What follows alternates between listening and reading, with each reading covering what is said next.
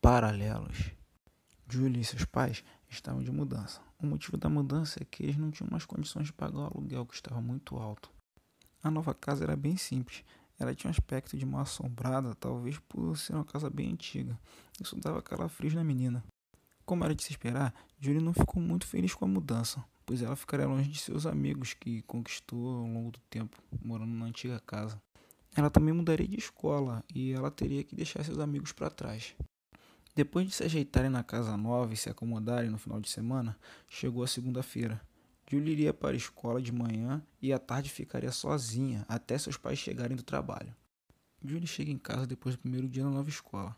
Ela pega a comida que sua mãe deixou preparada para ela, esquenta no micro-ondas, come e deita no sofá para assistir TV. Quando de repente a garota escuta um barulho vindo do seu quarto e foi ver o que, que poderia ter acontecido. Assim que ela entra no quarto, o vento gelado sopra, fechando a porta com força e dando um susto nela. Imediatamente ela abre a porta e corre para a sala para continuar assistindo TV. Quando ela deita no sofá, ela percebe que tem algo diferente. A sala estava mais escura, o tempo havia mudado, o calor deu lugar a um frio que arrepiava sua pele, e quando ela olhou pela janela, o sol deu lugar a nuvens carregadas e cinzentas.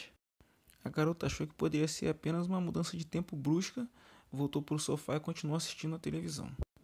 Algo tira o foco dela no programa que estava assistindo. Era um porta-retrato que estava do lado da TV. Ela olha bem o porta-retrato e não reconhece a família que estava ali. Ela achou que poderia ser a família antiga que morava naquela casa.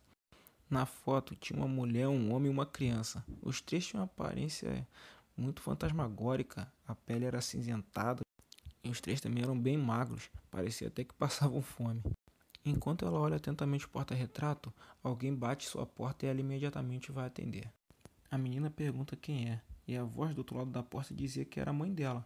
Ela achou esquisito, pois não reconheceu a voz, mas mesmo assim abriu a porta. E diante dela estava ali, a mulher do porta-retrato, alta, magra, com a pele enrugada, mesmo aparentando ser nova, mas tinha uma aparência muito horripilante. Quando a mulher vê Julie, ela imediatamente começa a gritar, mandando Julie sair dali, que ela não morava ali e deveria ir embora o mais rápido possível. Julie tenta argumentar, dizendo que seus pais acabaram de se mudar para aquele lugar, mas nada adiantou. Vendo que não ia convencer a mulher de que ela morava ali, ela começa a chorar e empurra a mulher e sai correndo para fora da casa. Enquanto ela corre pelas ruas, ela vê pessoas esquisitas como zumbis.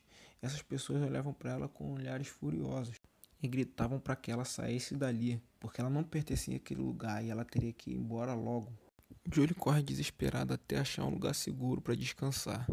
Enquanto descansava, alguém tocou em seus ombros e disse: Olá, menina. A voz era muito esquisita e, com muito medo, Julie se vira para olhar. Ela vê um velho, corcunda e magro. A pele era acinzentada como a de todos eles daquele lugar em sua cabeça tinham poucos fios longos e brancos de cabelo. Julie ficou aterrorizada, mas o velho a tranquilizou e se apresentou. Depois das apresentações, o velho explica para Julie que ela de alguma forma entrou naquele universo e que teria que sair dali o quanto antes para não ficar presa para sempre. Ele explica para a garota que para ela sair daquele mundo, ela teria que se encontrar com o chaveiro e pegar a chave do portal multiversal.